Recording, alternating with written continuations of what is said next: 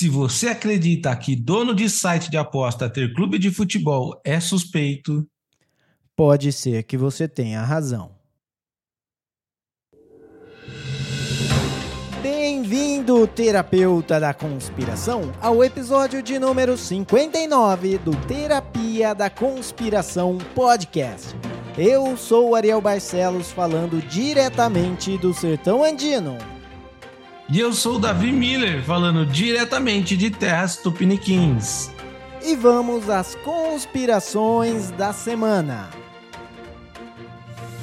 Comunista do ioiô arrega debate. Debate de verdade nunca foi testado. As Marvels atende expectativas e entrega pior estreia da MCU. Hezbollah no Brasil causa queda na venda de esfirras e quibes. Fala aí, Davizão. Beleza, cara? Fala, Diri. Beleza? Tranquilo? Tudo tranquilo. É, Manolo, muita coisa acontecendo aí né, nessa semana, muita treta no Twitter, muito é, discussão, como acho que como sempre, né? É, o, o, o legal do Twitter é isso. Apesar de a aristocracia agora estar achando o Twitter chato, né? Não sei se você viu um programa da cultura lá, onde é a, a uma mulher lá, Campos, sei lá o quê, criticou Elon Musk e suas atitudes frente ao X, porque ela diz que, como assim qualquer um pode ter blue check? Entendeu? É. Como assim qualquer um pode ir lá e colocar contexto, falar que alguma coisa é fake news ou que não é bem assim, né? Exatamente. Então ela, ela estava irritada e até o, ela ficou irritada até com o Pondé, porque o Pondé, um Pondé naquele jeito sempre falando sem falar nada, falou que era cético à regulação do, é, das redes sociais. Das redes sociais. Então ela ficou, ela falou, como? Tem que regular, tem que ter o Estado lá falando o que pode, o que não pode falar. Como que você vai deixar as pessoas se expressarem livremente? Você acha que está vivendo onde? É, a, a, nova estratégia aí da, da mídia tradicional é essa, né? Eles estão metendo pau nessa notas da comunidade aí do, do X, do Twitter. E, cara, é... O mais interessante, antes de você comentar, é que é, esse vídeo eu vi no Twitter e, claro, ele tinha nota dos, Sim, exatamente. Usuários. É porque eu vi também notícias, acho que não só da Globo, da, da, do G1, e vi acho que notícias, se não me engano, do Estadão, não sei se era Estadão ou da Folha, também com notas da comunidade, mas com o mesmo teor, de que as notas da comunidade é, estão desafiando o Tribunal Eleitoral, né? É, que é, uma, é um desafio para as eleições do ano que vem. Ou seja, já estão aí montando um, um argumento, né, para tentar bloquear é, essa ferramenta que é a Notas da Comunidade, que, que tem salvado muito no Twitter, né? O Twitter, para ser sincero, para mim melhorou muito a qualidade dele depois que vieram essas notas da comunidade, porque não é só questão de fake news, é questão de às vezes falta uma informação e as notas da comunidade estão ali para complementar. Então ficou Joguinho mais difícil, falso, né? É, Exato, mas ficou mais difícil você postar alguma coisa no Twitter falando só a sua versão, escondendo algum fato, porque daí a galera vai lá, põe a nota da comunidade com link, né, com as fontes. Exato. E, então não, não tem muito o, o que reclamar, né? Mas a gente já está vendo a mídia tradicional, provavelmente aí está sendo bancada por alguém para tentar esculachar isso e eu acredito, a minha já fica aqui minha teoria de conspiração de que a ideia é que ano que vem o TSE, algum o presidente do, do TSE, não sei quem vai ser, não sei se vai ainda vai ser continuar sendo Alexandre Moraes, não sei se muda, mas para já dar uma canetada e censurar o ex, se for o caso mesmo, é, passos largos da ditadura. É, vamos ver o que, que eles vão conseguir. O máximo que eles conseguem é falar, não, no Brasil não pode. Mas daí vai ficar muito interessante, porque qualquer um com VPN vai ter acesso a, a um conteúdo diferente, na mesmo, no mesmo post e nada vai impedir o cara de tirar um print do post com VPN e postar falando, ó, isso é o que o TSE está escondendo de você, entendeu?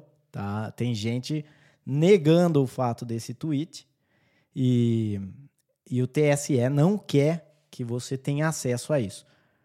Eles têm muito medo, eu acho, cara, porque eu, eu não sei se é verdade ou não, mas na cabeça deles é verdade, então isso que importa.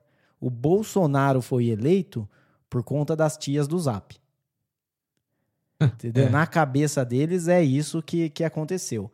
Teve aí as tias do Zap que elas pararam o que elas estavam fazendo, elas pararam de ver novela da Globo, elas pararam de ver Celso Portioli e elas foram é, para as redes sociais espalhar fake news para eleger o Bolsonaro. Isso é o que existe na cabeça deles, né?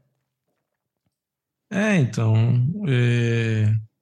como se também não existisse, né, fake news do, do, do lado do Lula também, né? É só, só um lado que, que é. cria fake news. Mas eles usam isso como argumento para para poder ir censurando, né? E cada vez mais monopolizando o poder. Porque se você não tiver uma ferramenta como essa, Notas da Comunidade no Twitter, onde você pode taxar a galera que está indo contra a, a, a, mídia tradicional, falando alguma verdade, alguma coisa assim, só fica a mídia tradicional falando, né? Ou o órgão regulador das mídias sociais que o governo quer impor. É. Eu, pessoalmente, é, adoro as, as notas dos, dos usuários. Eu acho que sempre oferece algum contexto. Mesmo que não seja um contexto que vai me convencer, é, eu acho que oferece um contexto útil para a discussão. Muito melhor do que aqueles fact-checking que tinha, Sim. que era parcialmente. O cara falava assim, né? Ah, fulano de tal em 2007 abusou de uma menor de idade, enquanto ele estava com um sapato marrom. E daí o fact-checking falava falso, porque o sapato era bege. Tá ligado? É é, exatamente. E a gente sabe também que na, né, na época desse fact-checking aí, antes do Elon Musk comprar o Twitter, ele mesmo vazou vários documentos, vários e-mails que demonstrava uma clara posição política dos funcionários do Twitter e, e nitidamente tentando interferir nos resultados das eleições e provavelmente até interferiram, né? É. É, então. Mas é isso aí. Eles, eu acho que eles estão meio que desesperados e, e, eles já não conseguem mais esconder o desespero deles. É, e quando eu digo eles, é a aristocracia que antes detinha né, o, o monopólio da informação e, e da, da, televisão, é a, a Globo e Cultura e todas as redes tradicionais de mídia, né? A Folha de São Paulo, o Estadão, e eles estão agora desesperados porque eles estão vendo que acabou. E eles não querem ceder. O único jeito deles não cederem é se tiver uma medida autoritária do governo aí, forçando que você engula a folha. É, que, que para ser sincero, a, a, minha preocupação é essa. Eu não acho que a gente está livre, eu não acho que acabou ainda, não. Eu acho que eles vão bater forte e firme Acho que eles já estão preparando o terreno com essas notícias, porque a gente sabe que tem boa parte da população que compra essa ideia, né? Principalmente quem é contra Elon Musk, quem é contra o, o novo X. Então já tem uma galera que vai comprar essa conversa de que as notas da comunidade não pode ser assim, blá blá blá. Então ainda fico receoso, porque eu acho que só estão preparando um terreno agora no final desse ano para o ano que vem atacar com mais força isso. É. É, então, mas se, mudando um pouco aqui, falando de outra coisa que aconteceu essa semana da visão. Se você acha que, é, que ano que vem é, você está pessimista, fique tranquilo, porque tem uma coisa boa, que os feriados caem de sábado. Ah, é verdade. Eu vi isso também. Os feriados caem de sábado. E, e segundo o presidente da República, é, se o feriado cai de sábado, quer dizer que o, o PIB vai crescer mais um pouco. Isso é, cara, quão, quão desesperado tem que estar o governo para começar a contar com feriado para aumentar o PIB, né? o pior é que eu não acho que ele tá desesperado, não, cara. É. Ele joga esse papinho furado aí porque alguma coisa ele tem que falar. E ele sabe que qualquer merda que ele falar, tem muita gente que vai apoiar e vai concordar. Né? Assim como qualquer político, né? A estratégia é essa: fala alguma coisa para acalmar agora, joga para o futuro, chega no futuro, não se concretiza, ele vai inventar uma nova para empurrar para mais para frente ainda. E se ele der sorte, ele termina o mandato dele sem, sem ser cobrado de fato, né? Certo. É, eu não sei. Eu acho que é desespero, porque tem tanta coisa que eles usam de, de arma antes de chegar nas, nas bizarrices. Porque você pode falar, ah, a gente espera que uma, tenha um crescimento de varejo, porque como a gente taxou a Shine, a galera vai começar a consumir domesticamente. Uh, sei lá, tem, tem, tem coisas que, que eu acho que uh, que dá para falar. Eu acho que quando chega a falar no feriado é que já não tem, já o todo o resto já não dá para falar. Tipo, ele gostaria de falar. Não tô falando que ele não gostaria, mas não dá. Tipo, os próprios assessores falam: não, isso aí você não pode falar. Mas, mas você acha que, que um cara que nem o Lula, já meio cara de pau, experiente, tá, tipo, chega a estar tá desesperado mesmo? Eu, porque às vezes eu tenho a impressão que, tipo, ele não tá nem aí, tá ligado? Então. Ah, sei lá, vou falar uma merda aqui, foda-se. É, é, é, um bom ponto que você fala. E, é, e, na verdade é essa, você fala, um cara é, experiente como Lula, ele já foi experiente. Eu acho que ele tá meio gagá tá ligado? Então, ele tá meio que nem o Biden agora. Ele tá meio que nem o Biden. Ou ele tá imitando o Biden, entendeu? É, ou ele realmente, tipo, já, já tá senil, porque é, uma, é um fato, gente. Hoje em dia, você pega esses, esses políticos que eles não estão fazendo hora extra na política, eles já estão entrando na galera que está fazendo hora extra na terra. Eles não tinham que estar tá trabalhando, eles tinham que estar tá na frente da televisão xingando o jornal. Entendeu? Eles não tinham que estar tá lá no jornal. E eles estão lá. Tinha que estar tá assistindo alguma novela, algum filme, né? Brigando com a série, com a novela. É, vai, vai ver as Marvels. vai, vai, vai dar um pouco de ibope para o filme que tá falido. É, então, mas não, os caras estão lá, eles estão do lado errado do jornal. Eles estão ali, eles têm que estar. Tá, não tinha que ter trabalhando, entendeu? Uh, se bem que, vamos falar a verdade, a gente não sabe quanto eles trabalham mesmo e quanto eles ficam só na mamata. Mas, é, mesmo assim, mesmo a mamata que eles estão, eles estão errados, eles já tinham que ter aposentado. Imagina, cara, cê, os caras devem, devem tomar banho de formol para continuar assim na, na política. E tem a teoria. Anos o Lula tem mesmo? Tem o me... O Lula tá com quase 80, não é? Deixa eu ver. Então, 78, é. 78.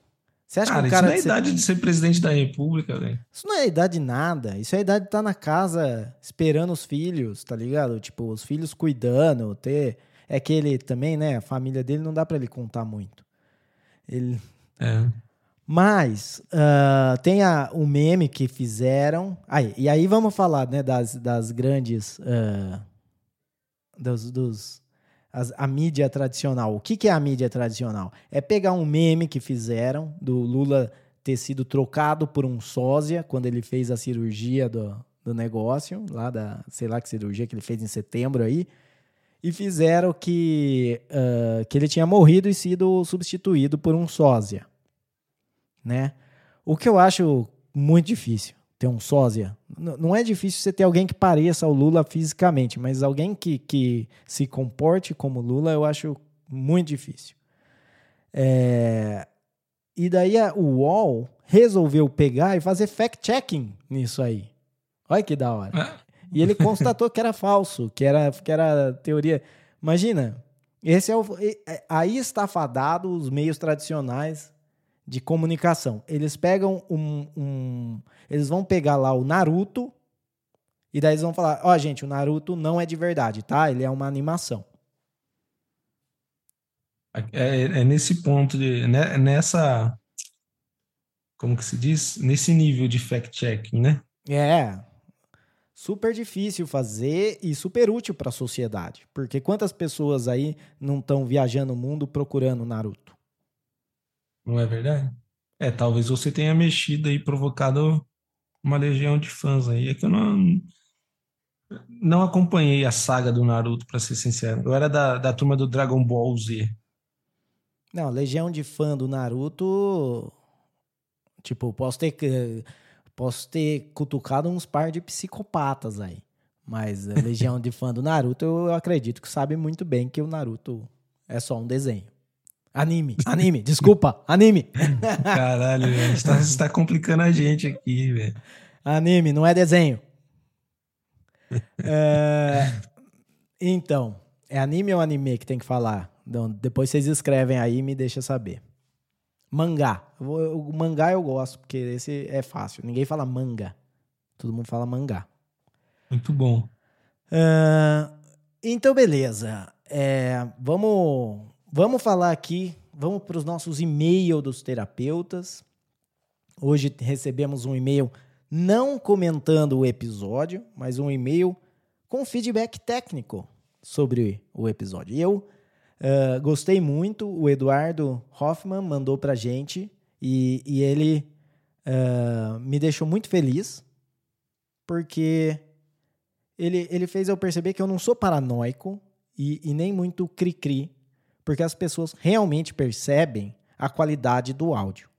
Ou pelo menos ele percebe.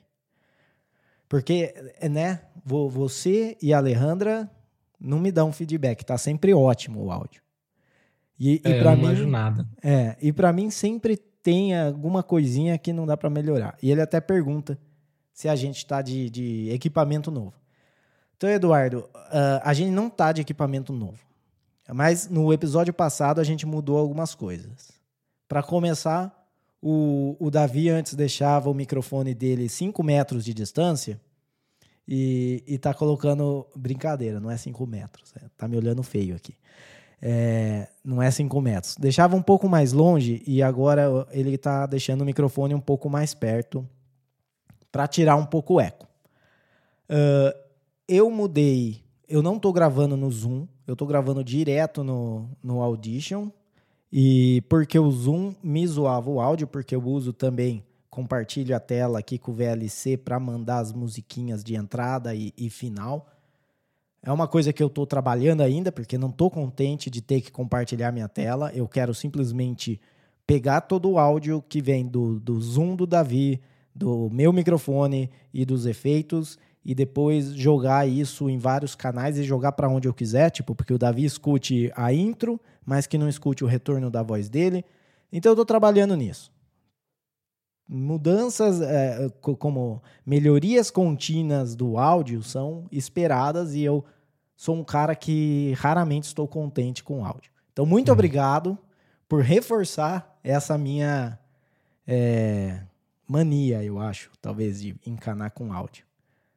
E fica também aí para todo mundo que estiver ouvindo um por trás das câmeras aí, né? É. para quem tiver dúvida como que a gente faz, é tudo na base da gambiarra aqui.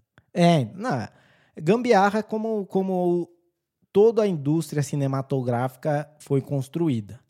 Desde o. Porque, assim, o que é efeito especial? Efeito especial é gambiarra. Porque, se não sei se você sabe, assim como Naruto, quando você vê lá o Thanos, o Thanos não existe de verdade. Não tem uma pessoa que pareça o Thanos. Não, que pareça sim, é, mas não que, que seja o Thanos. Então você precisa de efeito especial que é uma gambiarra para deixar uma pessoa parecida com o Thanos. E ele também fala aqui da visão que eu tô parecendo menos estressado, ansioso, que eu, que eu mais calmo, tô falando mais calmo, com mais controle da situação. E essa eu acho que é por questão de postura.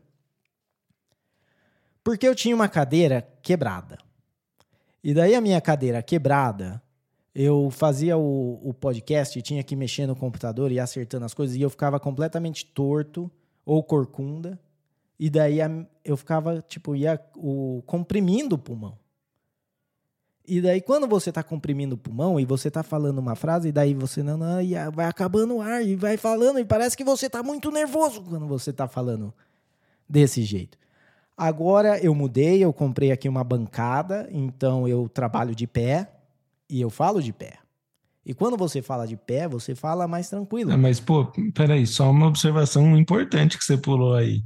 Qual? Que depois você descobriu que a sua cadeira, na verdade, era, ela era uma cadeira para pessoas obesas, não era isso? É, eu descobri que eu, que eu comprei a cadeira cara, não porque ela era boa, mas porque ela era para pessoas é, obesas. Eu não sei como é que eles chamam, se, é, se uhum. é uma cadeira. Provavelmente tem um nome que não é cadeira para pessoas obesas. Deve, deve ter algum nome especial. Mas eu descobri que o meu porte físico, que é pequeno até para pessoas normais, perto de uma pessoa. 60 quilos é, com uma e... cadeira de obeso. Eu, quando procuro lá que categoria eu lutaria no UFC, cai no chupetinha. É...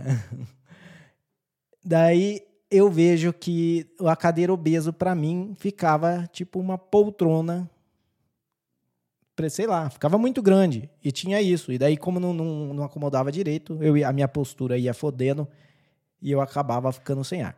Agora que eu tô falando de pé, eu fico de boa, vou ali, tomo uma água. O Davi é, tá, tá falando, às vezes eu até tiro o fone porque tá me irritando o que ele fala, vou dar uma volta. A gente tem tudo combinado aqui já. Fala, Davi, você tá me estressando demais. Tchau. Brincadeira, brincadeira. E, e esse é o Ariel sereno. esse é o Ariel calmo, com controle da situação. Mas é isso aí. Obrigado pelo, pelo feedback de verdade aí, Eduardo. Gostei e isso me incentiva a ser mais crica, não só com o meu áudio, mas agora também com o do Davi. Mas é isso. Obrigado pelo feedback aí, Eduardo. Isso aí. E quem mais quiser mandar e-mail, Arielzão. E se você quiser também mandar aí o que, que você acha do, do áudio, o que, que você acha do episódio, você pode mandar o que você quiser. Uh, a gente lê aqui, a gente comenta aqui no episódio. É, o e-mail é contato arroba terapia da conspiração.com. Então manda lá, manda o que você quiser e vamos bora para a pauta que vamos começar de resbolar no Brasil, né, da visão. É, pois é, né? Foi, foi descoberta aí através da inteligência de Israel e, e em parceria com os Estados Unidos. O governo brasileiro foi informado que existia uma célula do Hezbollah estabelecida aqui no Brasil já com planos para a realização de atentados no Brasil. É... O que nos deixa um pouco chocados, porque quem quer fazer um atentado aqui no Brasil, né?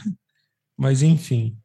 E, e é lógico que essa notícia viralizou, espalhou rapidamente, e o nosso ministro da Justiça, Flávio Dino, como sempre, dando um show de, de sei lá, de coisas que eu discordo, para dizer o mínimo.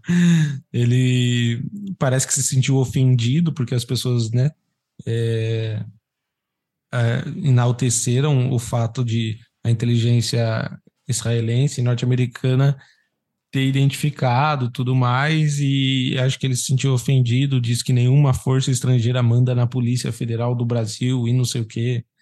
E um tweet gigantesco com vários pontos que, para ser sincero, ele poderia ter se resumido a uma palavra, ele só poderia, ele precisava só ter dito assim, obrigado. Obrigado, Israel. É que sabe, Davi, quando a pessoa tem a autoestima controlada, ela sente essa necessidade de ficar provando que ela não precisa de ajuda, que ela é boa, que entendeu? Isso, isso é, é a gente sabe que é uma pessoa normal, né? Porque por uma pessoa com autoestima controlada é aquela pessoa que ela, né, ela tem segurança de tudo. Então, qualquer coisinha que fala, ela acha, ah, vai pegar mal para mim. Daí vai, ela se sente com orgulho ferido quando alguém ajuda ela. Né? Então, ela não pode deixar que, que a ajuda seja simplesmente um obrigado. E falar, é, a gente não viu. É que nem aquela história do, do balão também, de falar que os Estados Unidos que avisou o Brasil que tinha balão chinês atravessando o Brasil. E o Brasil não tinha visto. E fala, beleza, valeu. Vocês fizeram alguma coisa? Não, mas valeu. Tipo, agora a gente sabe. Agora a gente sabe que passou um balão chinês aí. E é, e você fala aí do ataque terrorista, eles estavam planejando um ataque terrorista a prédios de comunidades judaicas no, no Brasil. É... E uma coisa que eu me pergunto é, é importante lembrar, eles fazem parte do Hezbollah, não é o Hamas, entendeu? O Hamas é quem fez o ataque terrorista uh, em Israel e que começou toda essa guerra agora. Bom, começou ou que, que reacordou, vai, vai saber se, se você acha que, que ela realmente tinha acabado em algum momento ou se ela é só uma guerra que está rolando aí faz mais de 50 anos e, e tem momentos de calma na guerra. Então, o Hezbollah é o partido lá do Líbano, que também é um grupo terrorista, também é, quer acabar com, com Israel. É, eles pegam muito nesse ponto de ataques a comunidades judias, judaicas, é, fora da, do Oriente Médio. E. E para mim, tipo assim, tem o, o Hezbollah que tá lá e eles têm facção no mundo inteiro, beleza. Mas quão centralizada é a tomada de decisão? Porque o Hezbollah, lá no Líbano, não tá fazendo nada. Tipo, ele, ele mandou um míssil, que eu saiba, não sei se tem mais coisa que eu não saiba, mas que eu saiba, ele mandou um míssil de apoio ao Hamas numa região não povoada de Israel, que é, é tipo assim, só um sinalizador. Tô contigo. Mas ele não tá tomando nenhuma atitude para realmente ajudar o Hamas né, nessa hora. Até porque quando você vê o que Israel tá fazendo com Gaza, meio que você fala, vamos ver o que vai rolar ali antes de eu meter o bedelho, porque se os caras realmente trucidarem Gaza e não sobrar ninguém, vai ficar mal para mim, porque depois eles vão trucidar aqui e não vai sobrar ninguém aqui. Né? Então talvez eles não queiram cobrar, comprar essa briga. E então eu fico me perguntando, será que esses dois caras, eles eram do Hezbollah e receberam essas ordens do Hezbollah ou eles faziam parte de uma de um grupo amigo do Hezbollah, um, um, tipo uma subsidiária do Hezbollah, e eles meio que estavam planejando isso por conta. Pois é, não sei dizer, cara. É, o que acaba me chamando mais atenção é essa postura do Flávio Dino mesmo. Parece que. Cara, é, é eu não sei, cara. Parece que ele está contra mesmo, né? A gente, a gente sabe a posição do, do governo, né? É, é, a gente conversou. Governo, o governo ele tenta disfarçar, mas ele é Hamas, ele é, é Hamas 100%. Ele é igual o PCO, é, só que o PCO fala. Exato. E a gente falou, né, de que realmente é uma questão delicada, essa da guerra. Dos, existem inocentes na faixa de Gaza que sofrem na mão do Hamas e sofrem na, na mão de Israel também e tudo mais, blá blá blá. Só que, porra, o Flávio Dino parece que ele ficou incomodado de que descobriram a célula do Hezbollah aqui no Brasil, tá ligado?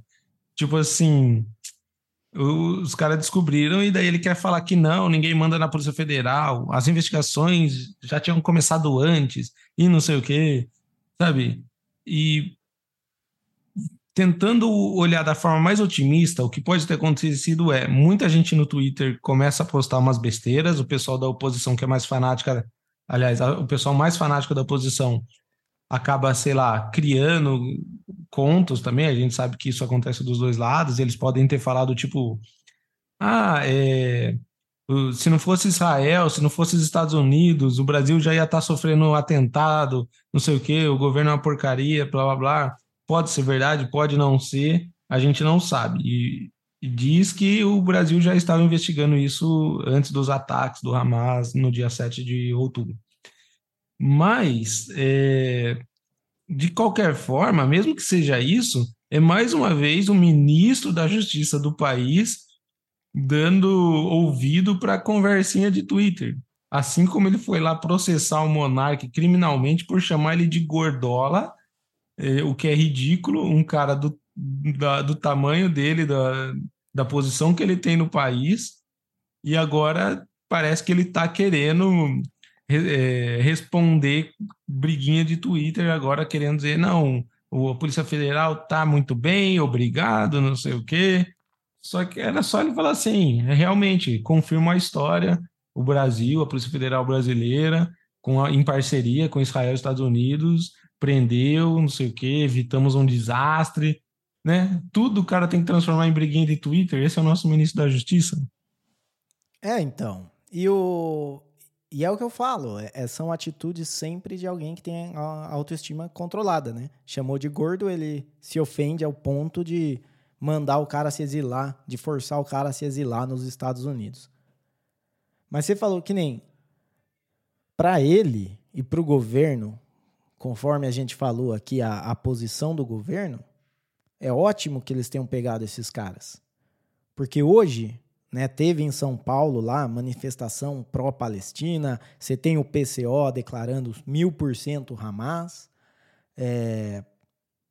Se tem um atentado em solo brasileiro, ele não consegue segurar. O Lula, o Flávio Dino e nem a galerinha da USP que está indo lá fazer protesto pró-Palestina não consegue segurar a opinião popular de que está errado, de que tem que ser contra a Palestina e que Israel está fazendo tudo certo e que Israel tem que trucidar realmente crianças, hospitais e bebês para se livrar do, do Hamas. Você não acha? Tipo, no, é, o cara, eles estão.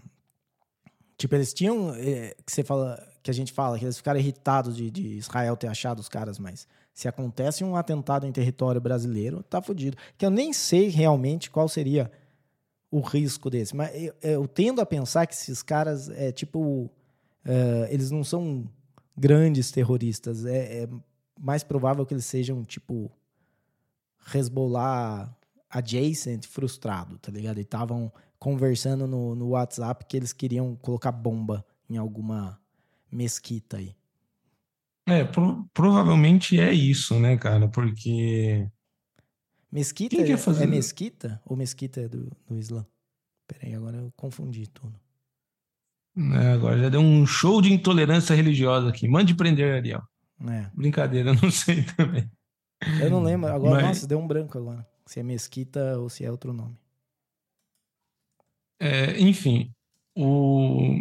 Cara, eu concordo com você, porque planejar um atentado no território brasileiro, tipo, para começar que isso nem ia ser sinagoga. notícia. sinagoga. sinagoga. Não é mesquita, sinagoga. Mesquita é do Islã. Então, é, se, se houvesse um atentado no Brasil, para nós ia ser uma tragédia, mas para o mundo, eu não acho que eles iam se importar tanto, tá ligado? Para o cenário mundial, o Brasil é um país de terceiro mundo, subdesenvolvido, tá ligado? É tipo, ia ser só mais uma notícia. É, a gente tem a nossa guerra contra o tráfico, principalmente lá no Rio de Janeiro, já dominado pelas facções, não sei o quê. Então, fazer um atentado aqui no Brasil não é algo muito difícil, tá ligado? Então, concordo com você que provavelmente nem são grandes terroristas. E eu imagino é, fazendo uma comparação, eu que gosto muito de futebol, gosto de jogar futebol, é tipo você fazer um, um gol, um gol bonito num goleiro ruim, tá ligado? tipo, não tem muito mérito. Então, esses caras estão aqui fazendo um, um atentado terrorista no Brasil, acho que os próprios terroristas vão falar, ah, beleza, no Brasil, pô, parabéns, hein, cara. Total, é. É porque não, não tem. Se, vo, se você faz, vamos dizer, se esses caras fazem um atentado terrorista em Washington, eles estão mandando um sinal. A gente conseguiu entrar em Washington, a gente conseguiu fazer um atentado terrorista, e então e eles estão diretamente ligados a Israel, né? Agora no Brasil, que, qual que é a mensagem que você vai mandar? Sabe aquele presidente que está apoiando a gente? Então, a gente fodeu o país dele e agora ele vai ter que ser contra a gente. É, exato. E, e, e ainda duvido que, que, o, que, que o Lula viraria contra, viu? Não, ele não, não daria o braço a torcer, mas ele teria que, que tomar medidas. Ou ele rapidinho ia, ia para a reserva e assumir Geraldo, se, se a coisa realmente esquentasse. Porque o Brasil nunca sofreu um, um, um atentado num calor assim de, de guerra, entendeu? Nunca teve, mesmo quando o Brasil entrou na Segunda Guerra Mundial, se o Brasil não tivesse entrado na Segunda Guerra Mundial, ele ia ficar de boa, tá ligado? Ele não ia. Ele não, não tinha nada ali no Brasil que fizesse que, ele, que a população ficasse envolvida na guerra. Certo? Hum. A não ser, vamos dizer, tipo, a galera, a comunidade é, judaica vindo para o Brasil, mas uh, mesmo eles iam pensar assim: o que, que eu quero? Que o Brasil vá lá provocar para daí, se a Alemanha ganhar, eles virem aqui depois? Porque na hora você não sabia quem ia ganhar. é, então eles, eles entraram na guerra, mas não entraram provocados na guerra. Agora, imagina se o Hezbollah faz um atentado terrorista no Brasil.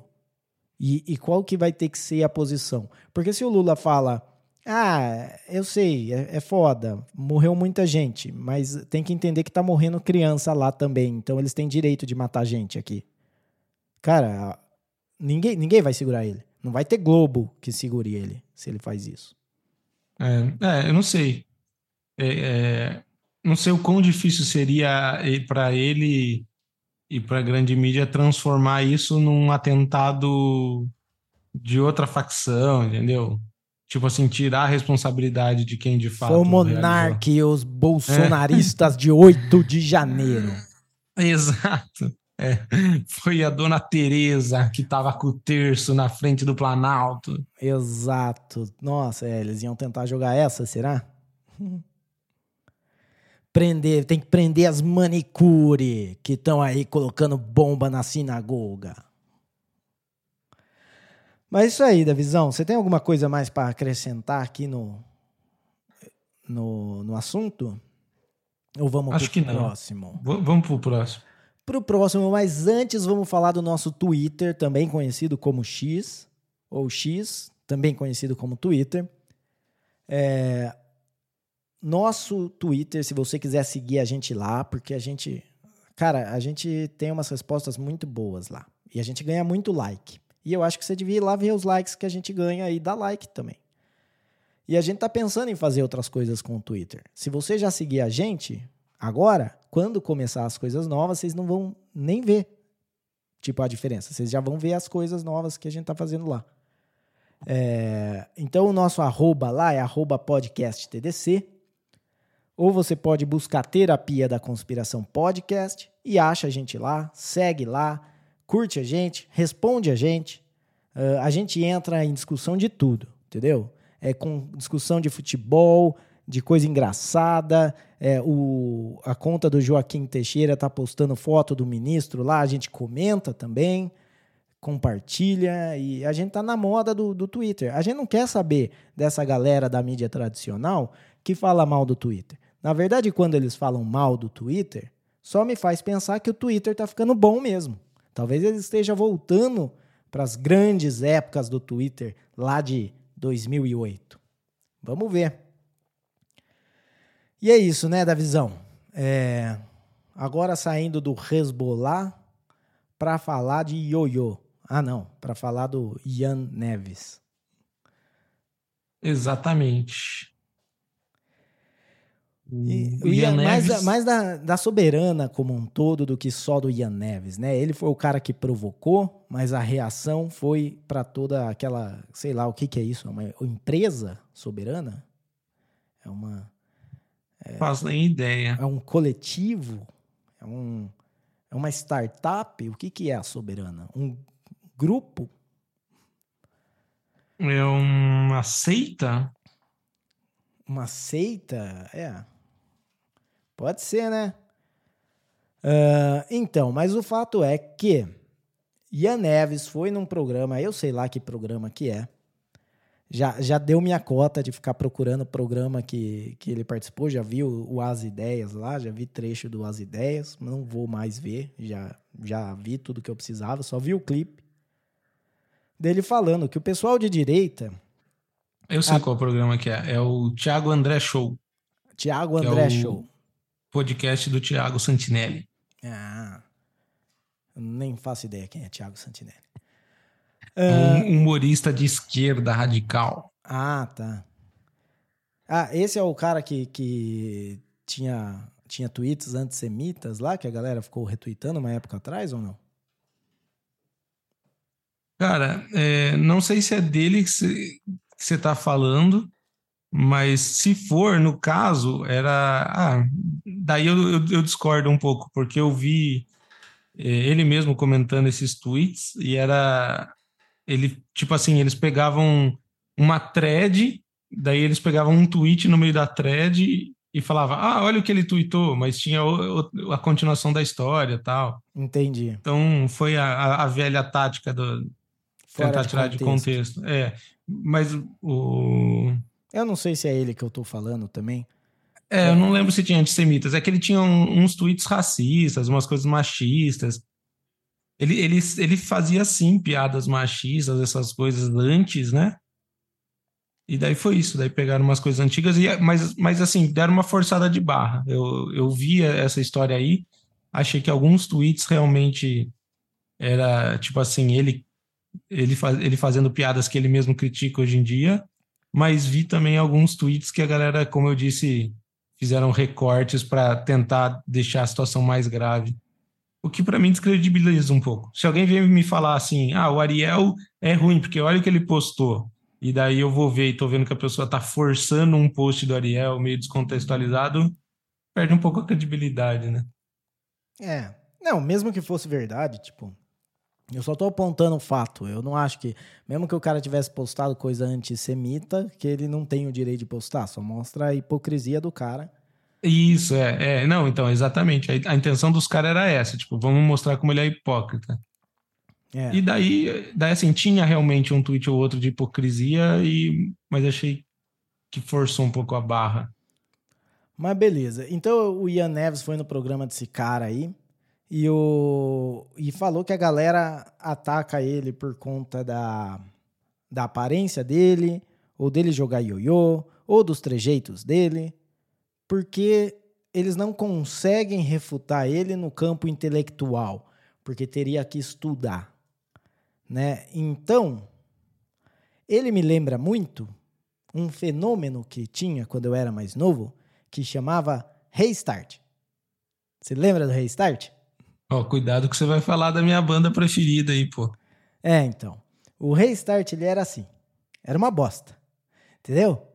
Só que os caras, eles, né, eles iam, eles faziam sucesso porque eles tinham os fãs, eles tinham no nicho deles.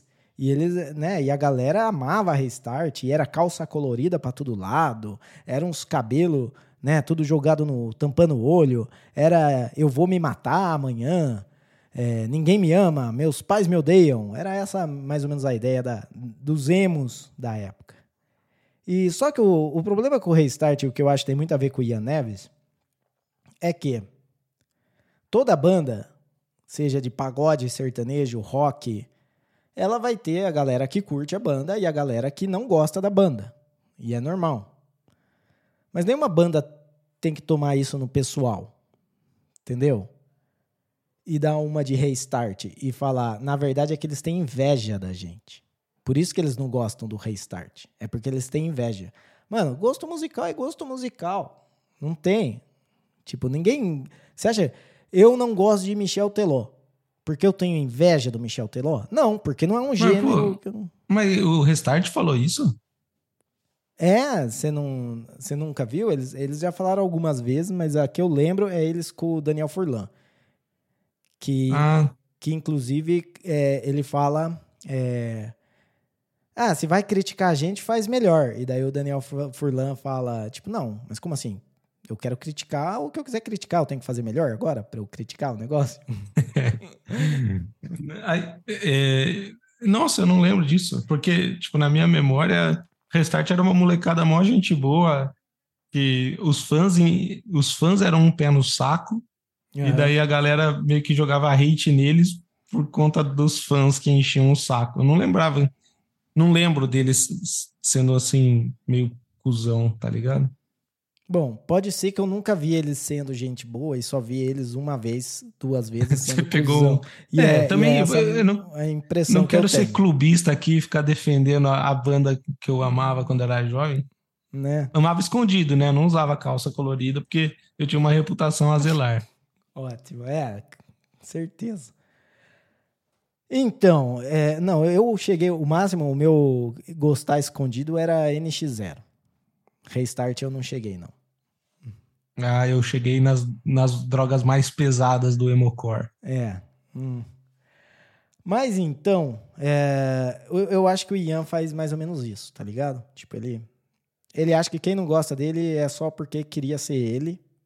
E só que ele nunca nem vê o outro lado, porque claramente fizeram um monte de compilação mostrando um monte de vídeo do, do canal Alta Linguagem, onde eles refutam o Ian Neves, não atacando a aparência dele ou, uh, o fato que ele joga ioiô, que o, o fato que ele joga ioiô é só um fato divertido, não, tipo, não tem uma ligação entre você jogar ioiô e você estar errado sobre tudo que você pensa sobre política.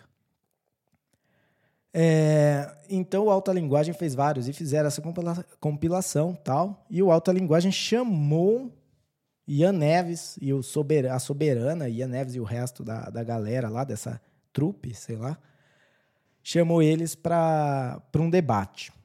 E aí começou a treta, né, da visão. Você chegou a, a ver mais ou menos como é que foi essa. Não a treta de briga, mas vamos dizer, a treta de fofoca. Chegou, no, chegou nos trending topics ali, segundo lugar. É, então, não, eu vi um resumão da, da treta aí, né? Daí, depois que o Ian Neves fez essa afirmação, ele é, começou, começaram a, a, a, a, propor né, desafios para que eles, ele fosse em, em, debates com o pessoal mais conservador da direita. Não, libertário. É, libertário, isso. É, que não é socialista como ele, né, o oposto, e gostariam de, de fazer debates e tudo mais, e, e daí ele se manifestou dizendo que era impossível, é, que, não, é, que não era vantajoso ele entrar num debate desse num podcast. Até o Rogério Vilela, do Inteligência Limitada, se propôs a a ser anfitrião né, e ambientar o debate no podcast dele. E o Ian Neves se posicionou dizendo que não era vantajoso para ele entrar nesse debate num podcast, porque as discussões deles eram baseadas em, em artigos científicos, em fontes, então esse tipo de debate favoreceria ao pessoal da direita, como ele mencionou, e que, que não tinha, vamos dizer assim, amarras com a verdade ou conhecimento científico e artigos e tudo mais, até que, como que é o nome do, do, do influência libertário lá? É Daniel alguma coisa que propôs escrever um livro? É, Daniel... e eu não peguei o nome. Vai falando aí, eu já acho. Mas daí ele, ele o, o, esse Daniel chegou no nível de propor, então, ao invés do debate, cada um escrever um livro de, de até 100 páginas com as suas opiniões, para que eles trocassem os livros e escrevessem um novo livro refutando as, as ideias de cada um, para aí então no final um, fazer né, um encerramento ali com umas considerações finais. É Daniel ou Miorim. Seja, Daniel Miorim, ou seja, mais embasamento científico e referência bibliográfica do que o livro não teria como escapar, né? E refutou completamente é, essa argumentação do Ian Neves, que daí ele só, obviamente, colocou o rabinho entre as pernas, se silenciou e ele continua aí é, falando para as multidões que já, que, ele, que já seguem ele, que já concordam com ele. Então é muito fácil fazer o trabalho que ele faz, já que quando alguém se propõe a debater as ideias dele e, e, e e, e criar argumentos contrários, ele só foge e continua, como se diz, né, pregando para pessoas que já são convertidas. Então, ele não tem trabalho nenhum, ele não tem muito medo de ser desmascarado e perder o sustento dele. Ao contrário das pessoas que estão querendo discutir e enriquecer o diálogo. Não estamos nem querendo dizer que o Ian Neves tem que ser convertido ao, a, e tem que ser libertário ou qualquer coisa assim. Estamos falando de fazer um diálogo onde as pessoas, pô, você quer artigo científico, você quer fonte, você quer é, coisa bibliográfica, beleza, referência bibliográfica, beleza, vamos fazer, mas daí ele foge.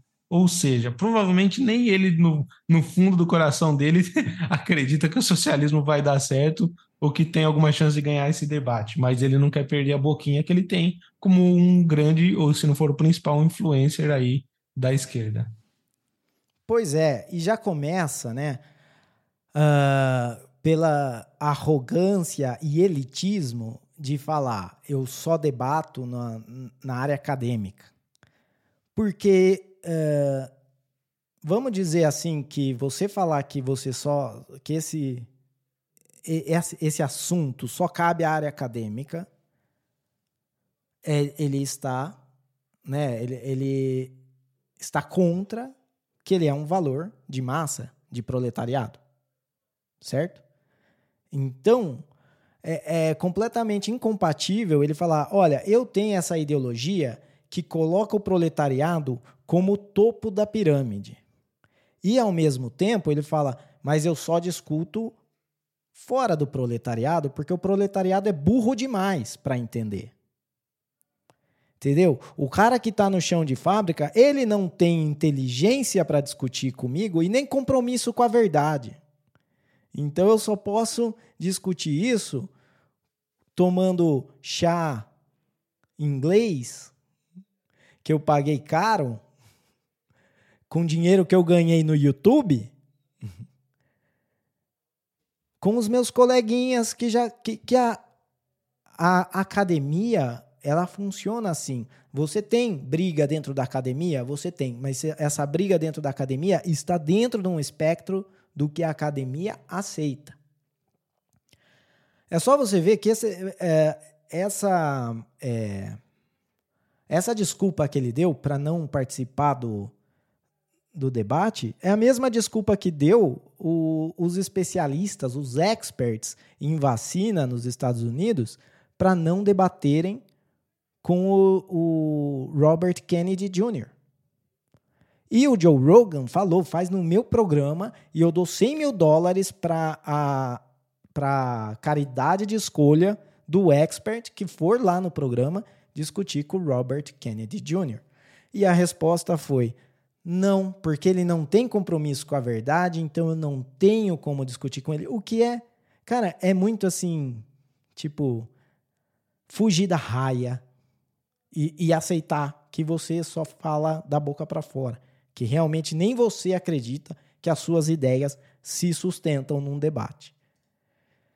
E tem a galera que fala que ah, debate não serve de nada porque não não convence ninguém. Todo mundo já chega lá com a ideia que tinha e sai com a ideia que tinha. É verdade. A maioria dos debates são assim. Mas uh, o debate ele planta uma semente.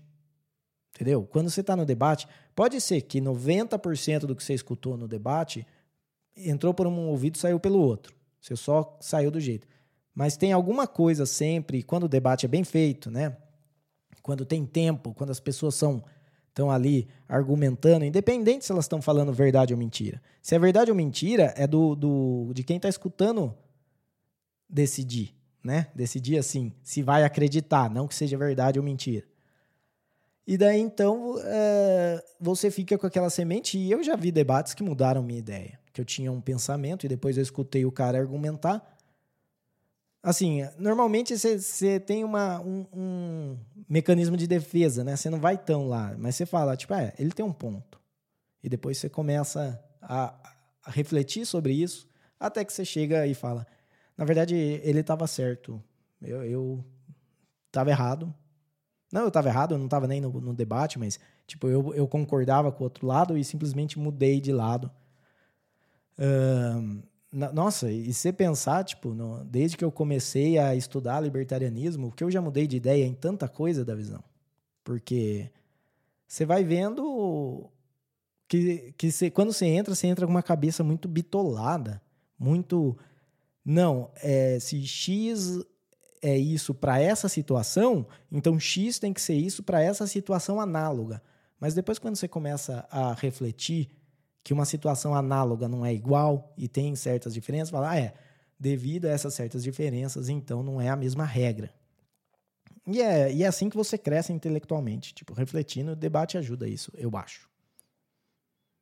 É, eu concordo, concordo muito, porque eu, por exemplo, que não tenho não me considero com uma posição assim, nem política, nem econômica, nem nada. Eu, eu, eu vivo mudando de opinião, então esse, esse tipo de, de debate para mim é importante, sabe? Tipo, é, mas até a postura dessas pessoas me diz um pouco mais sobre qual lado provavelmente está certo, porque pô, se não tem um cara que defende o socialismo de esquerda que está disposto a encarar uma discussão séria sobre o assunto, um debate, e como a gente falou, não é um tentando convencer o outro, é argumentando. E ó, eu te apresentei o argumento, você tem que refutar meu argumento, né? É, se, tipo, se você foge disso, qual que é o seu medo, né? Se você tem tanta certeza, se você tem tanta razão que o, o, o seu vai dar certo, né? Enfim. É, mas é isso, é o que você apontou. Essa hipocrisia do Ian Neves, do, é, ele defende que o proletariado esteja no topo, a menos que seja para discutir com ele, porque daí o proletariado não serve, só na área acadêmica. Mas é, o pouco que eu já vi dele, eu já cansei de ver show de hipocrisia. E, mas ele tem o sustento dele, né? Que é, que é essa base aí de, de fãs esquerdistas da internet, né? Ele deve pegar muita molecada nova também, é, e que é fácil de convencer. Então, eu lembro quando saiu aquele filme lá, Sons da Liberdade, que eu não assisti até hoje, então não posso dar minha opinião, ao contrário dele que nem tinha assistido o filme, ele já tinha falado: Eu não assisti, tenho esse corte. Ele falando exatamente assim: Não assisti o filme ainda, mas é um filme fascista. É um filme fascista, eu, não vi ainda, mas eu já sei que é um filme fascista. Ou seja, ele precisava falar para o público dele para ganhar aquele engajamento, para ganhar o dinheirinho dele no final do mês do YouTube, manter a posição dele. Ele não está ele não tá disposto a discutir ideias e evoluir. Ele está disposto a continuar ganhando o dinheirinho dele das pessoas que ele, como eu disse, pregando para convertido ali na, no canal dele. É, então. Uh, e acho que só para fechar esse assunto, fazer uma observação que daí. Uh, tanto a galera foi atrás da, da hashtag aceita soberana, né?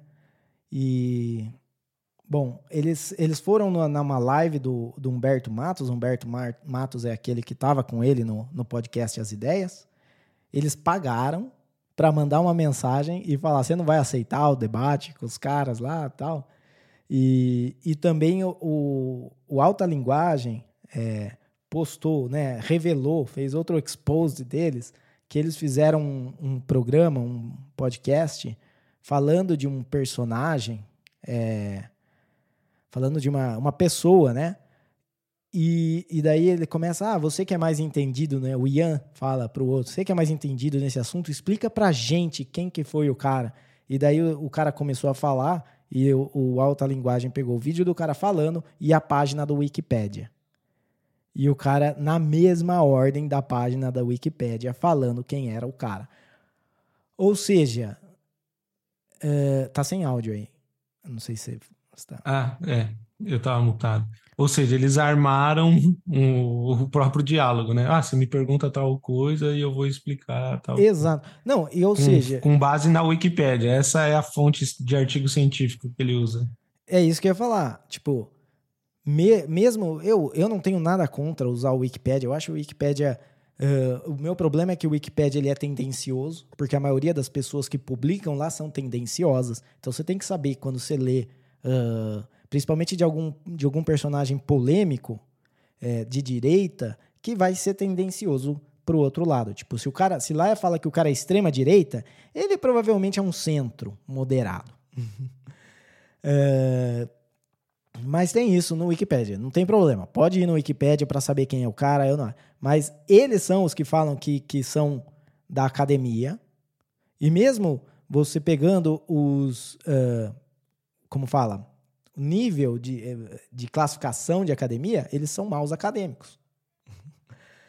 né? Mesmo nas regras deles, eles estão é, tão, tão por baixo aí.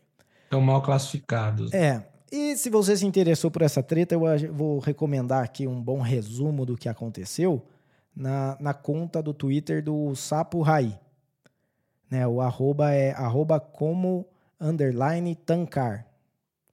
E tancar, se você é velho que nem eu e não sabe como se escreve, é T-A-N-K-A-R, tá? Não é com um C. Uh, mas beleza. Bola para frente da visão. Vamos fazer o, os avisos? Bora, bora. Vamos fazer, vamos fazer os avisos aqui. Eu vou, eu vou começar pelo podcast em 2.0. E daí, enquanto eu pego uma água, você fala o e-mail e o X. Beleza. Uh, então, lembrando que o nosso podcast aqui ele é compatível com o podcast em 2.0. E para você achar um aplicativo que seja compatível, você pode ir no podcastindex.org apps e lá tem uma lista de aplicativos de web, iOS, Android, Windows, macOS, que vão ser compatíveis. compatíveis. E o que você ganha com isso?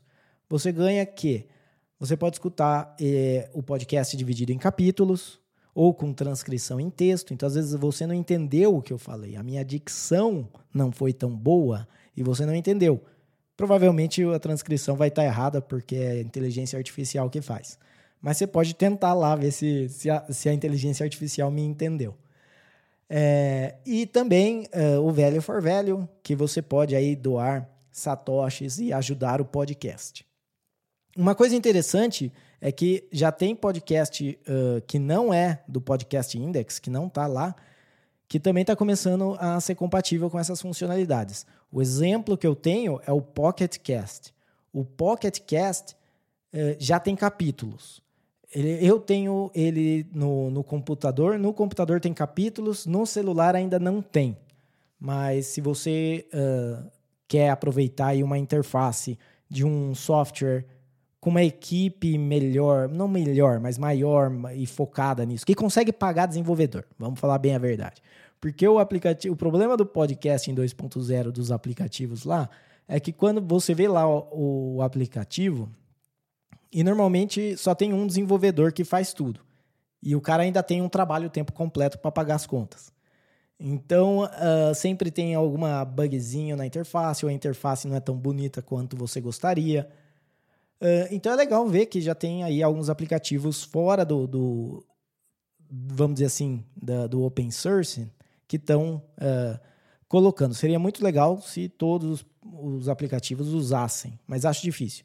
Se começar, o Spotify vai ter o capítulo do Spotify, a Apple vai ter capítulo da Apple, e eles não vão se, se concordar no, no o que, que é capítulo. Mas é. Beleza, Davizão, fala do, do X aí do e-mail enquanto eu vou pegar uma água. E é isso, galera. É... Se quiser mandar um e-mail para a gente aqui com a sua opinião sobre algum assunto que a gente está falando, ou até algum feedback, seja ele técnico ou de qualquer coisa sobre o nosso podcast, você pode mandar um e-mail através de contato arroba terapia da conspiração.com. Assim como a gente leu o e-mail do Eduardo hoje, é, no último episódio tivemos um e-mail da Alejandra. Então, assim, manda e-mail para a gente aí que a gente pode interagir com você, vai quer saber da sua opinião sobre esses assuntos e e daí a gente pode trocar uma ideia a respeito, beleza? Então a gente tem esse canal de comunicação com todos, é o nosso e-mail, repetindo contato arroba terapia da conspiração.com. Outra forma de interagir com a gente é o nosso Twitter, ou o nosso X, ou X, ou Twitter X, ou X Twitter que é arroba podcast TDC, ou só colocar lá na barrinha de pesquisa do Twitter, Terapia da Conspiração, você vai achar a nossa, a nossa conta lá, arroba podcast TDC. Lá no Twitter agora a gente está tentando crescer um pouco mais, criar um conteúdo. É, estamos com uma pequena meta aí de 100 seguidores, estamos com 87 seguidores, estamos muito satisfeitos, estamos crescendo, queremos crescer tanto aqui no, no podcast quanto no nosso Twitter, aos pouquinhos, um passinho de cada vez a gente vai crescendo. Então, se você ainda não segue a gente no Twitter, dá uma força para a gente crescer lá e segue a gente no arroba podcast TDC. Então, é isso, galera. Muito obrigado para quem está lá dando uma moral, curtindo nossas postagens e seguindo.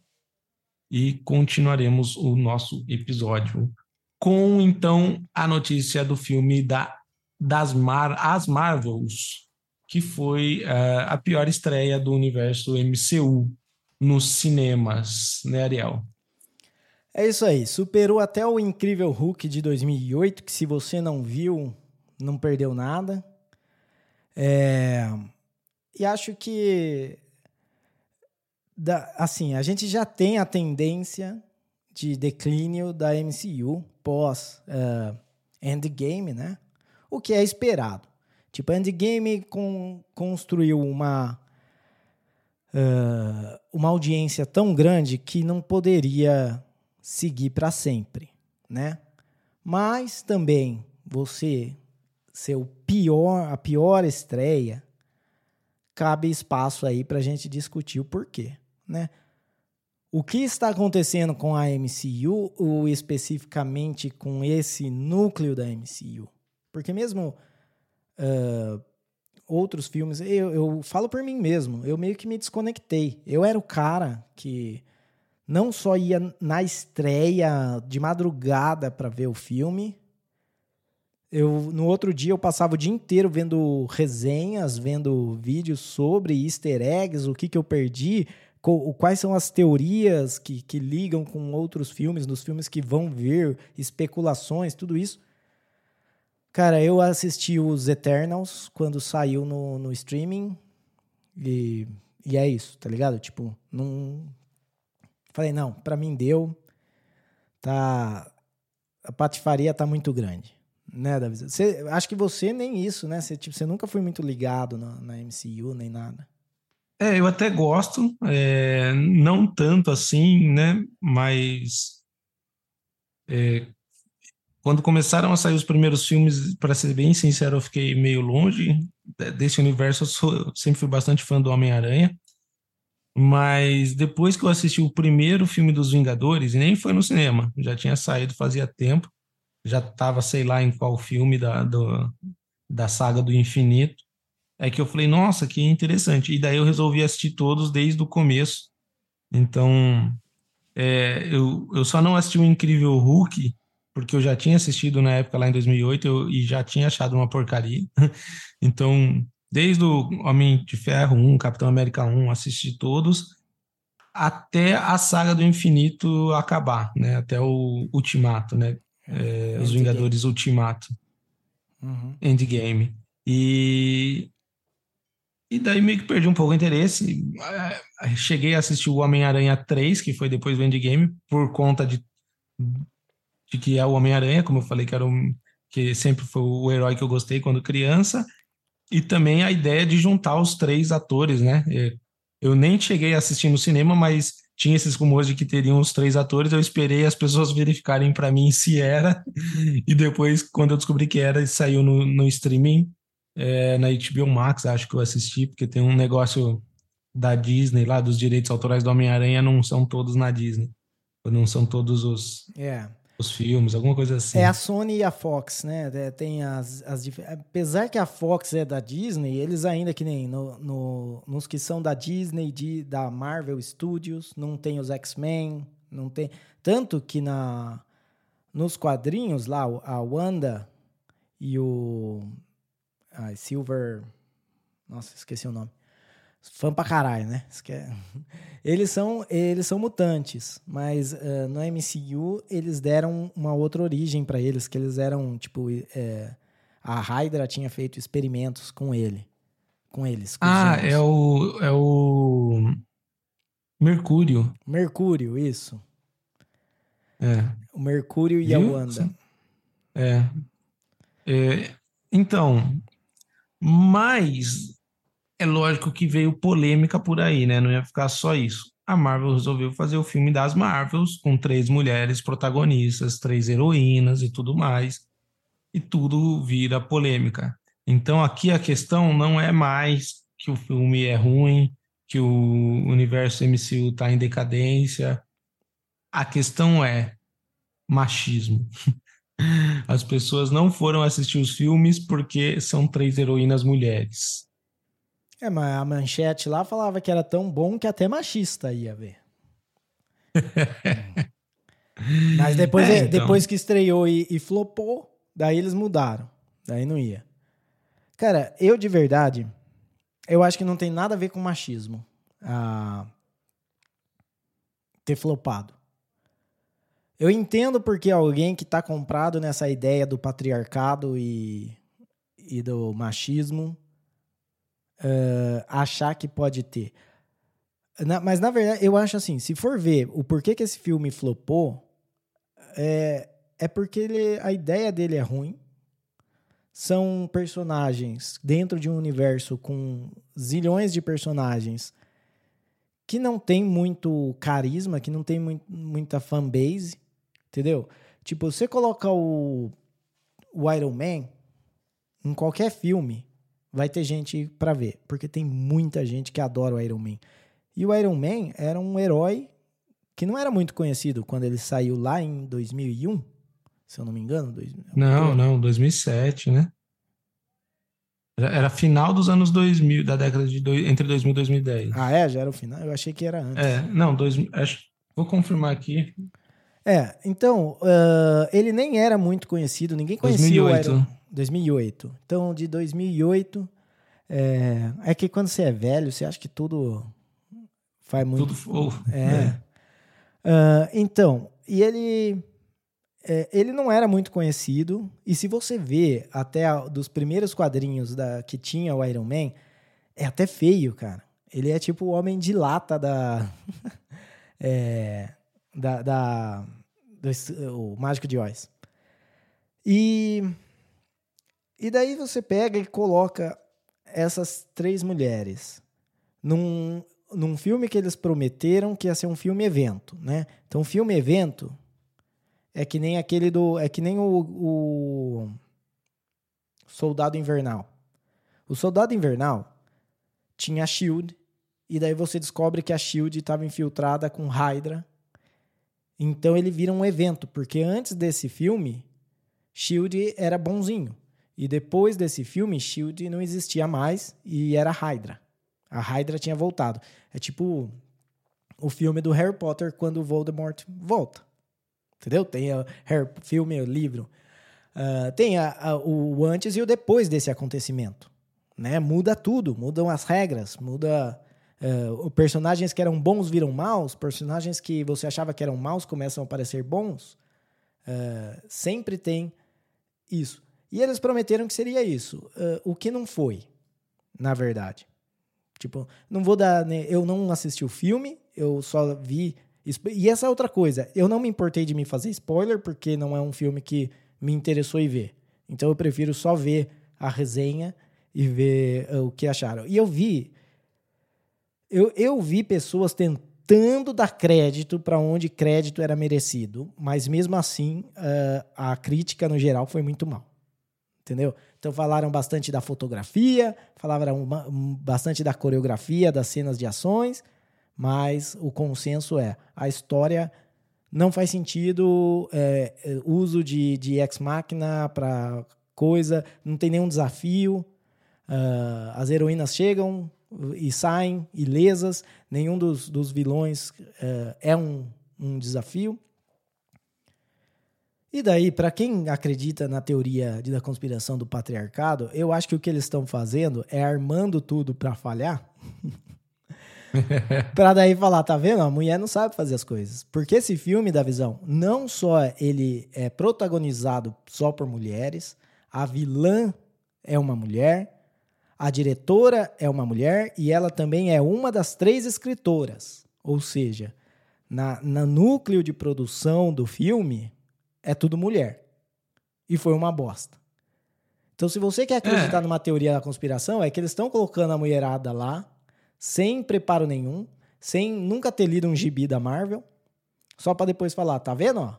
Mulher, fica uma bosta. É, e é, é, o que a gente conversou já recentemente também dos filmes da Disney, que fica uma forçação de barra, porque, cara, já existe é, uma fanbase gigantesca dos super-heróis do universo MCU, e, e imagino eu que a grande maioria são homens. Isso porque desde pequenos homens se identificam com super-heróis, né?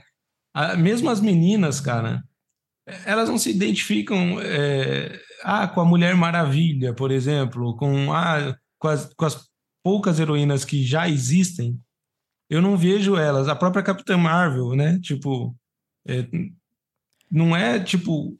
Cara, ah, que nem o Homem-Aranha, o Capitão América, onde a molecada é viciada e quer, quer ser, não sei o quê. No máximo, a menina ali se veste de Mulher Maravilha no carnaval, porque a mãe falou: não, vai todo mundo de herói, vai de Mulher Maravilha.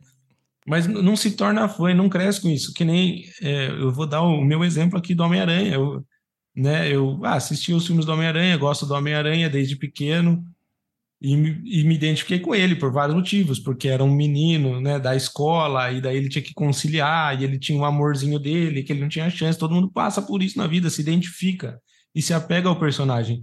Então, mesmo agora, mais de 20 anos depois, sai um filme do Homem-Aranha, eu falo, porra, vou assistir, tá ligado? Então, não é um negócio que alguém decidiu que agora vai fazer um filme para eu gostar. E do nada eu vou gostar. E do nada eu vou me interessar e vou lá ver. Então, é isso. Essas as Marvels já não são personagens conhecidas. Eu falo por mim. Só se você já era um fã da Marvel e vai assistir tudo que sair da Marvel, você vai assistir esse filme. Se não, não. Ninguém tem interesse em assistir as Marvels. Assim como eu só tive interesse em assistir o Homem-Aranha e só me interessei de assistir todos os filmes do universo Marvel quando assisti uns, um Vingadores e gostei, assisti por acaso. Agora fica essa forçação de barra de Agora o herói não é mais coisa só de menino, agora é de menino e menina, beleza? Tipo, beleza, mas isso não vai fazer com que a gente goste, tá ligado? Você pode obrigar todo mundo a assistir, você pode fazer, bater recordes de bilheteria, mas não vai fazer a gente sair do cinema falando assim, porra, que filme bom que eu assisti, tá ligado? Não, não é isso que acontece, velho. É, e, e o, falando principalmente da Capitã Marvel, ou também da, da irmã do, do Pantera Negra, que eles. É protagonizam, é muito difícil você se identificar porque eles colocam pessoas sem defeitos. O Tony Stark é um cuzão. Entendeu? E um monte de gente se identificou. Eles começaram lá de baixo.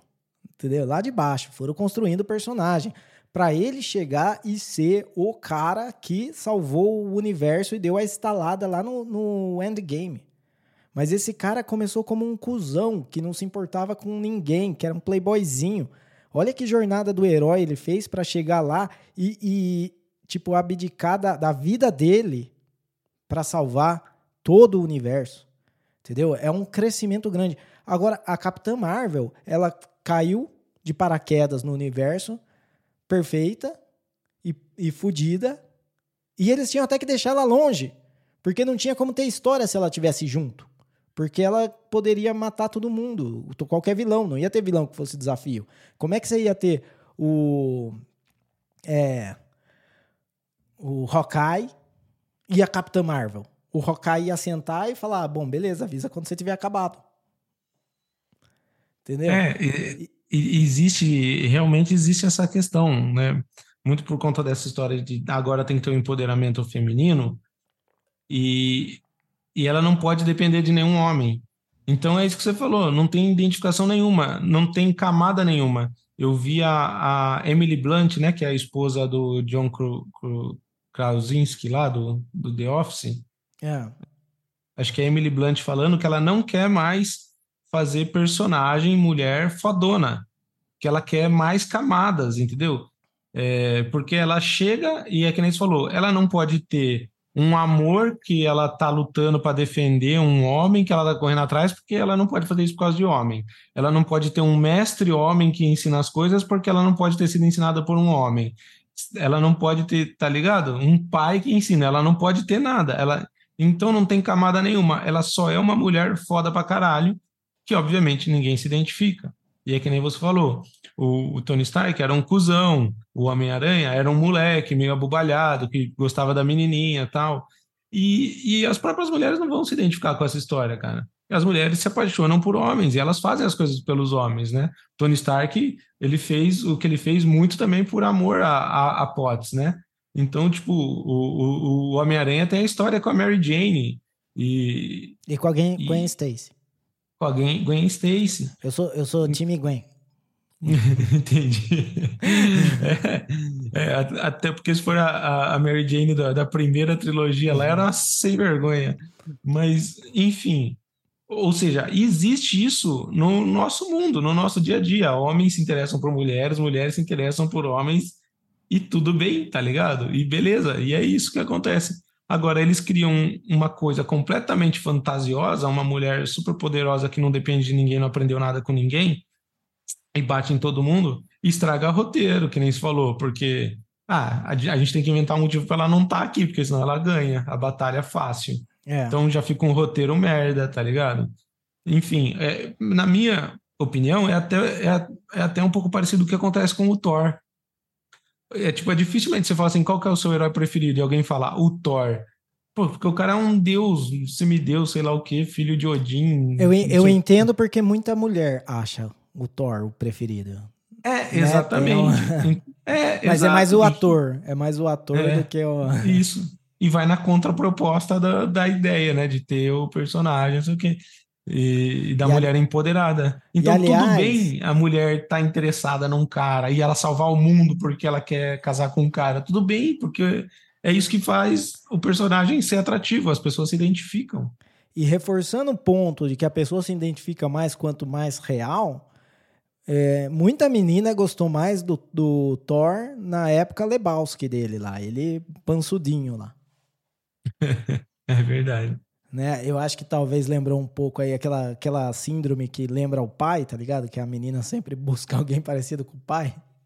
Freud explica. É, mas, é, é, vamos só fechar, porque também, da visão, semana que vem a gente vai fazer um episódio especial só para falar do feminismo no entretenimento. Então, para a gente não, né, não sobrepor muito aqui, vamos dar uma encerrada nesse assunto, mas deixa um gancho, porque o assunto continua semana que vem. Entendeu? Então, estamos usando de táticas de novela para trazer o, o a pessoa para cá. E é isso. Uh, vamos encerrando aqui. Vamos para o nosso momento do Sabedoria da Conspiração o momento onde a gente fala o que aprendemos no episódio de hoje. Da visão, o que você aprendeu hoje? Cara, eu aprendi que se por acaso algum grupo terrorista maquiavélico tiver é, organizando um atentado no seu país e alguém te avisar a tempo de você evitar e prender essas pessoas, diga obrigado. Gentileza, passe adiante.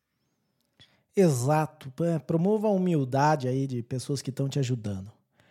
É, eu aprendi que não, não, tem, não tem debate, não tem quem. Não existe inteligência para debater um jogador de ioiô. Entendeu? Não existe no mundo inteligência capaz de debater um jogador de ioiô. Não, não é um aprendizado muito útil, porque também não tem muito jogador de ioiô no mundo, mas você vai acabar trombando com um aí. É... E é isso. É, com isso encerramos o programa de hoje. Espero de verdade que todos tenham gostado. Espero que uh, tenha sido né, tenha entretido aí enquanto você nos escutou.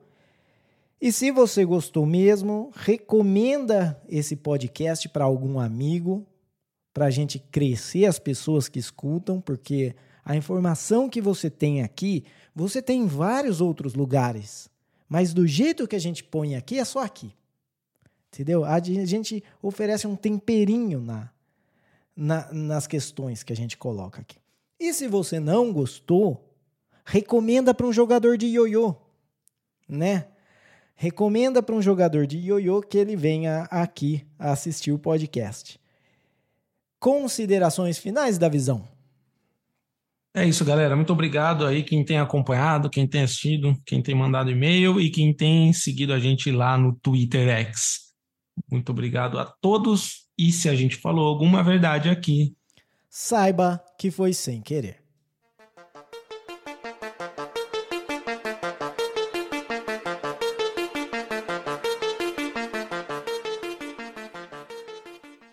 a galera da direita consegue me zoar por conta de ioiô porque eles não têm cacife para me é, combater intelectualmente.